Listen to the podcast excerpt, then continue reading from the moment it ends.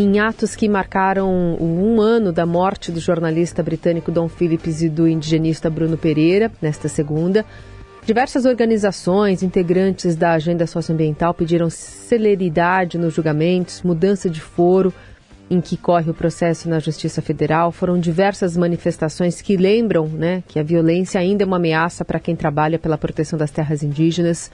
Também tivemos dois suspeitos, mais dois, de participar da morte de Bruno e Dom, sendo indiciados na semana passada. Rubem Vilar, o Colômbia, apontado como mandante do crime, e o pescador ilegal Jânio Freitas de Souza, que devem responder por assassinato e ocultação de cadáver. As investigações descobriram que os dois estavam sendo monitorados por uma organização criminosa chefiada pelo suspeito Rubem Vilar, o Colômbia. A gente vai conversar sobre esse assunto com a diretora executiva da Anistia Internacional Brasil, Jurema Werneck, sobre os questionamentos do Escritório Brasileiro da Anistia Internacional que ainda não foram esclarecidos. Jurema, bom dia.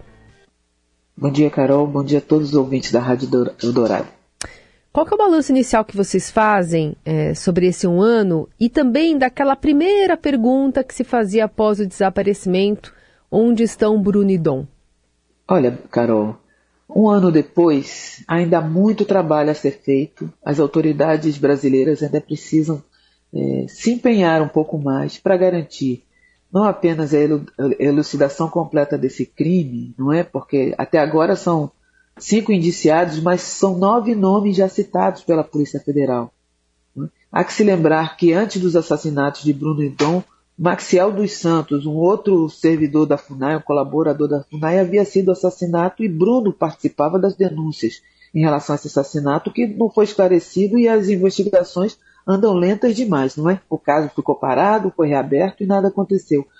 O, os moradores do Vale do Javari, moradores e moradoras representados pela Univaja, continuam é, é, denunciando a total desproteção que estão vivendo, continuam denunciando é, é, as ameaças que, sofre, que estão sofrendo e as medidas de proteção que o Estado brasileiro tem a obrigação de garantir e que foram recomendadas pela Comissão Interamericana de Direitos Humanos ainda não, tão, não estão em curso da forma que deveriam ser. Ou seja, um ano depois, Carol, infelizmente há muita coisa. É bom saber que algumas pessoas já foram indiciadas, cinco pessoas, entre eles o suspeito de ser o mandante, o, o, o Colômbia, fora aqueles acusados tanto de ocultação de cadáver como de executores, de Bruno e Dom, mas há, veja, um crime desse não, não acontece ali. É que a gente reconhece, tem fortes indícios de, de um crime organizado que tem mais braços do que esses cinco nomes, não é verdade? Então, é isso, Carol. Tem um longo trabalho pela frente, mas a gente precisa de maior empenho das autoridades. É, Jurema, bom dia. Eu estou vendo aqui 10 perguntas né, que são muito pertinentes, que estão sendo feitas aí por vocês. E, bom, a, a, a linha que conduz essas perguntas basicamente é, é, isso que você acabou de dizer, por que, que apenas essas pessoas foram indiciadas até agora, mas vocês ainda apresentam questionamentos sobre os efetivos mandantes, no plural, inclusive. O que, que vocês suspeitam, o que, que vocês esperam ver esclarecido ainda? Olha, é, olha, Heisen, o que eu, é o que eu disse. Trata-se de crime organizado, pesca ilegal, garimpo ilegal, extração ilegal de madeira, invasão de território indígena. Isso não acontece, não é um grupinho pequeno. Nós já sabemos, nós, acho que quase todo o Brasil já sabe, que por trás dessas ações tem um, um complexo muito grande de, de, de organizações e pessoas envolvidas. É preciso que se puxe o fio da meada até a ponta para chegar lá nos principais interessados, aqueles que têm que, que ganham os maiores lucros com a ação ilegal e com a morte dessas pessoas. É preciso que se vá fundo, Heisen, porque senão é, não há garantia de, de, preservação da segurança, da vida e do ambiente lá no Vale do Javari. É preciso que se vá fundo. Jurema, muito se falou ontem também sobre a mudança de foro, né? Queria que você explicasse aqui para os nossos ouvintes por que, que essa, essa sugestão está sendo levada em conta.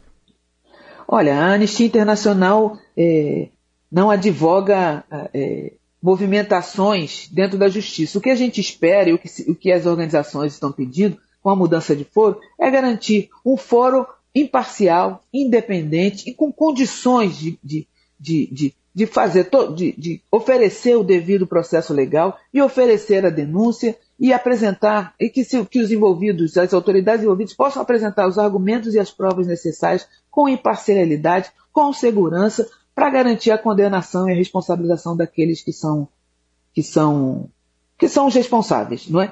A, a, a, por trás desse pedido das organizações de mudança de foro está uma reivindicação de celeridade, de imparcialidade, imparcialidade de segurança e de aprofundamento.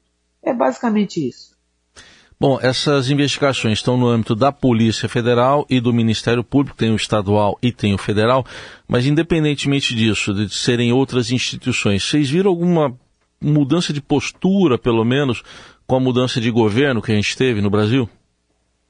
Ah, com certeza. E isso nós da Anistia Internacional celebramos, que finalmente o, o governo brasileiro está se aproximando do cumprimento das suas responsabilidades. Nós víamos de um período em que é, é, em que a ação do, das autoridades brasileiras, em particular do governo federal, que inclui a, a, ação da Polícia Federal, a ação do IBAMA, né, o esvaziamento da FUNAI, isso tem, provocou maior, maior vulnerabilidade, maior risco.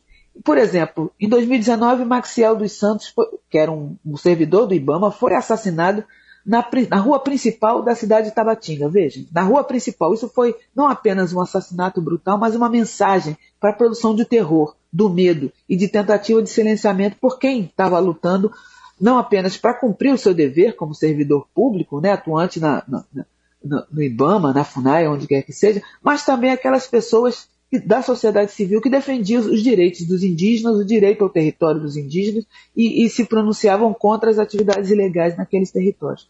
Isso foi feito e o governo federal, longe de tomar alguma providência, fez justo o contrário, né? E já vinha fazendo o contrário, esvaziando a, a, os poderes e a capacidade do IBAMA, esvaziando os poderes e a capacidade da FUNAI, impedindo, inclusive, que o Exército Brasileiro colaborasse na atuação de, de, de proteção do território, ou seja, o governo atuava contra o direito e contra a vida das pessoas. Agora é o contrário. A gente já tem o Ministério dos Povos Indígenas, a à frente tem uma liderança importante indígena, a ministra Sônia Guanajajara, e tem um compromisso público de, de garantir é, os direitos indígenas, os direitos territoriais, a preservação da Amazônia.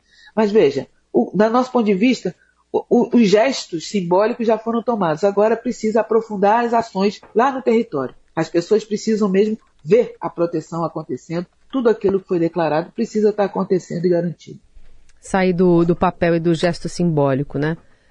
Recent... É, esse é, o, o, simbólico, o simbólico é um passo importante, mas Sim uma vida ameaçada precisa de muito mais.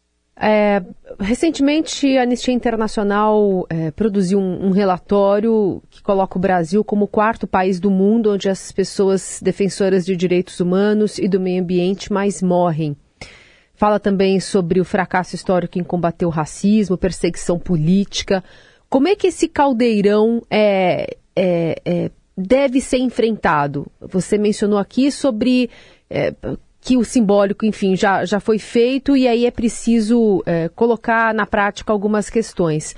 É, o que, que, efetivamente dá para se imaginar, é, focando na questão do, do, Dom e do Bruno, a partir de é, respostas que possam, a partir de hoje, mudar alguma coisa? Olha, é, Carol, o Brasil é muito complexo e tem muitas ações que precisam ser feitas, precisam ser feitas com urgência. O parâmetro principal é o direito das pessoas. A Constituição brasileira, o direito internacional dos direitos humanos já diz em que direção as autoridades públicas e os governos têm que caminhar.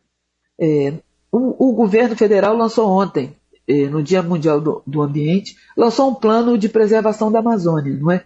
E é preciso lembrar, plano de preservação da floresta é de preservação das árvores, de toda a biodiversidade que lá existe, inclusive os humanos que lá vivem. Né? Uhum. Sejam os humanos indígenas, que precisam ter a garantia de, de proteção e preservação do seu território e de, de, de, sua autonomia de governança no território, mas é preciso considerar que a, as, é, é, tem uma questão de segurança pública, muitas atividades ilegais acontecem lá, coloca em risco a vida do, dos povos que vivem lá, mas também coloca em risco a vida de, de pessoas que são trazidas para lá é? com, com a, é, premidas pela necessidade urgente de ganhar algum dinheiro para comprar comida e alimentar a sua família. Essa... É, por trás do. Perdão, não, eu é só é, complementar. É, você mencionou essa questão né, de ontem dos acenos do governo. Fica mais ainda nos gestos simbólicos do que numa ação prática, do que a gente viu ontem em Brasília, por exemplo? Olha, ontem foi um dia simbólico, né? Um dia de, do, do gesto simbólico. Mas por trás do, do gesto simbólico teve assinaturas, teve compromissos e obrigações reconhecidas, não é? é? ali era um ponto de partida ou um ponto de inflexão de uma política pública. Não é?